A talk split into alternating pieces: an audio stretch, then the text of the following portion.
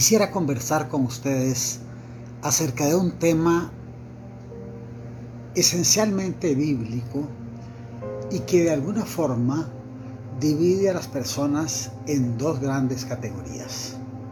Tal vez usted ha sufrido en carne propia lo que, lo que podríamos llamar el bullying espiritual. Que le digan pandereta, que le digan em, recalcitrante, fanático, que le digan fundamentalista. De todo eso se acostumbra etiquetar a los que creemos en Jesucristo. Hay gente incluso que desprecia la Biblia. Nosotros tenemos una cosmovisión diferente. Para nosotros la Biblia es la fuente de toda verdad. Y en este particular quisiera mencionar lo que dice la primera carta de Corintios capítulo 2, versos 14 y 15. Pero el hombre natural no percibe las cosas que son del Espíritu de Dios, porque para él son locura. Y no las puede entender porque se han de discernir espiritualmente. El hombre natural no puede entender las cosas del Espíritu por una razón muy simple.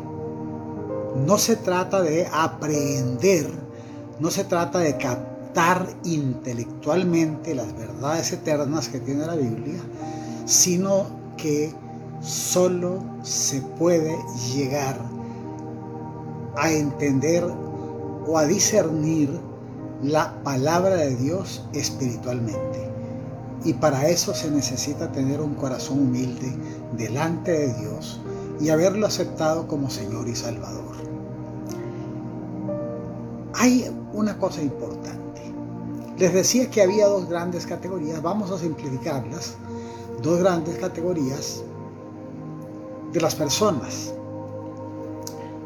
Una categoría es lo que podríamos llamar el hombre natural, ese que no entiende las cosas del espíritu, que se burla de lo que no entiende, porque está acostumbrado por nuestra cultura occidental a discernir todo intelectualmente, racionalmente.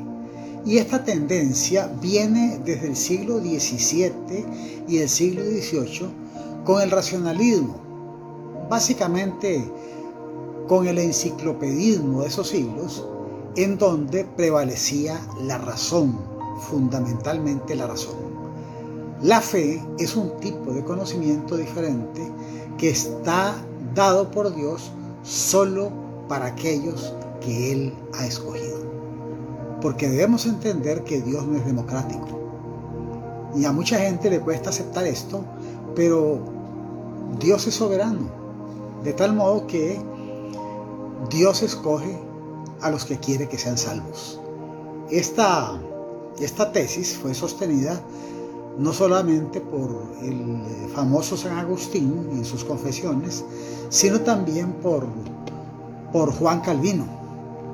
Es la, doctrina de la predestinación.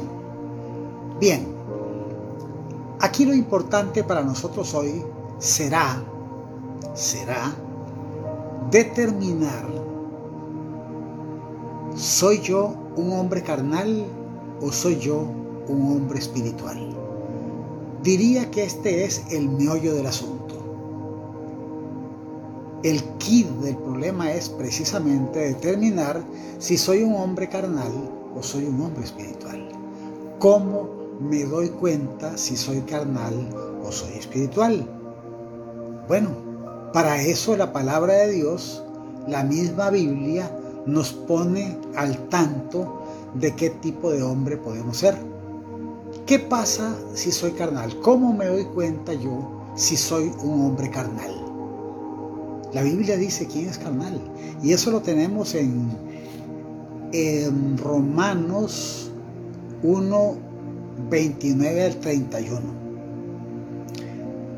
El hombre carnal está atestado de injusticia, de fornicación, de perversidad, de avaricia, de maldad, de envidia, de homicidios. Aunque no matemos físicamente, podemos matar a una persona en su honra, mordiendo en su honra, levantando falsos o hablando mal de una persona que tal vez no me ha hecho ningún daño. También el hombre carnal se reconoce porque gusta de las contiendas, los pleitos y toda malignidad. También el hombre carnal se reconoce porque le gusta murmurar, le gusta chismear, hablar mal del prójimo. El hombre carnal se reconoce también en que aborrece a Dios, aborrece a Dios.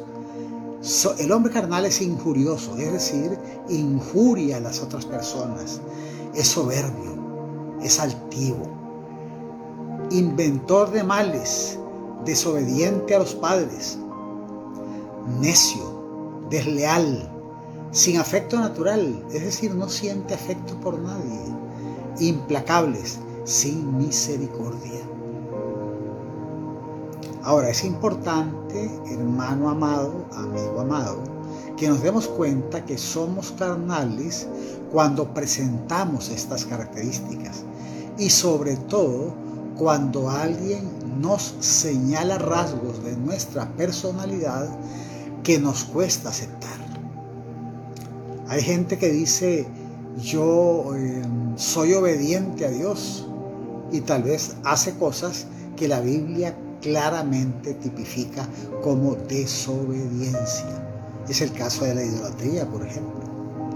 También hay personas que dicen, yo soberbio, Jamás soy la persona más humilde que puede haber. Hermano, amado, amigo amado, tenemos que revisarnos con sinceridad de corazón, porque el hombre carnal difícilmente acepta sus propios pecados. Tomen en cuenta que este tema en diferentes formas lo hemos abordado en estos días y es importante muy importante que nosotros mismos interioricemos en nuestro corazón para ver qué tipo de personas somos. Ahora bien, ¿cómo reconozco yo que soy espiritual? Si a mí me preguntaran, o a ustedes le preguntaran, diríamos, yo soy tremendamente espiritual. Por supuesto que soy espiritual. Voy al culto todos los domingos. Llevo la Biblia bajo el brazo Hermanos, ser espiritual es otra cosa. Ser espiritual no es tener actitudes externas para que la gente me vea, porque eso es fariseico. Ser espiritual es tener una conducta conforme a la voluntad de Dios. ¿Cómo me doy cuenta yo, con base en la Biblia, si soy espiritual? Primero, no soy yo quien debe decir eso. Dice la palabra en el libro de Proverbios, específicamente Proverbios 27.2, alábete el extraño y no tu propia boca, el ajeno y no los labios tuyos. Vea qué interesante, mi amigo, mi hermano, tener claro cuándo somos espirituales o si somos espirituales. Alábete la boca del extraño y no tu propia boca. Porque yo puedo decir, uff, soy espiritual, tremendamente espiritual. Casi que levito, ando en el aire de lo espiritual que soy. Y hermanos, no se trata de eso. Se trata de tener una conducta de acuerdo a lo que dice la Escritura. Ahora, ¿qué nos dice la Escritura? La Escritura nos habla del fruto del Espíritu. Aquí es donde se ve quién es espiritual. Y lo deben ver otros no la persona. Dice la palabra en Gálatas 5 del 22 al 23. Mas el fruto se trata de fruto. Mas el fruto del Espíritu es amor. Ahí está la clave. El que ama al hermano ama a Dios. Y el recíproco también es cierto.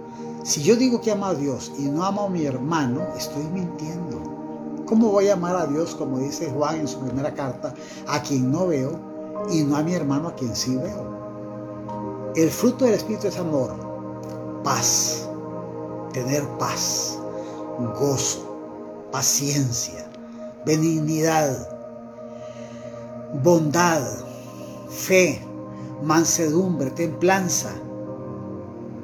Los frutos del Espíritu están relacionados con mi conducta, no con lo que pienso o lo que creo que debe ser.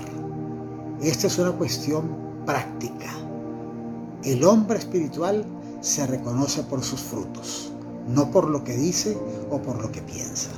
Así que hermanos amados, con esta distinción entre el hombre carnal y el hombre espiritual, nosotros podemos darnos cuenta cómo andamos en nuestra relación con Dios. Vamos a orar para pedirle al Señor que haga de nosotros hombres y mujeres espirituales, que caminen en rectitud, que caminen en santidad.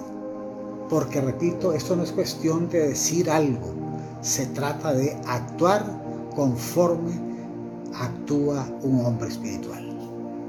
Padre, esta noche Dios, en el nombre de tu Hijo Jesucristo, te damos gracias por tus bendiciones, te damos gracias por todo, Señor, aún por lo que no nos has dado.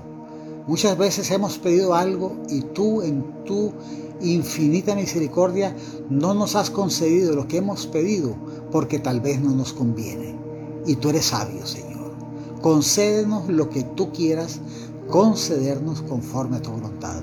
Pero sobre todo te pedimos, Señor, que nos permitas caminar en santidad, que nos permitan ser, Señor, espirituales, que en nuestra conducta, en nuestra vida, en nuestra relación con Dios, en nuestra relación con los hermanos, mostremos el fruto del Espíritu, porque Dios es Espíritu y los que le adoran, y es necesario que adoren en espíritu y en verdad. En el nombre de Jesús oramos. Amén y amén.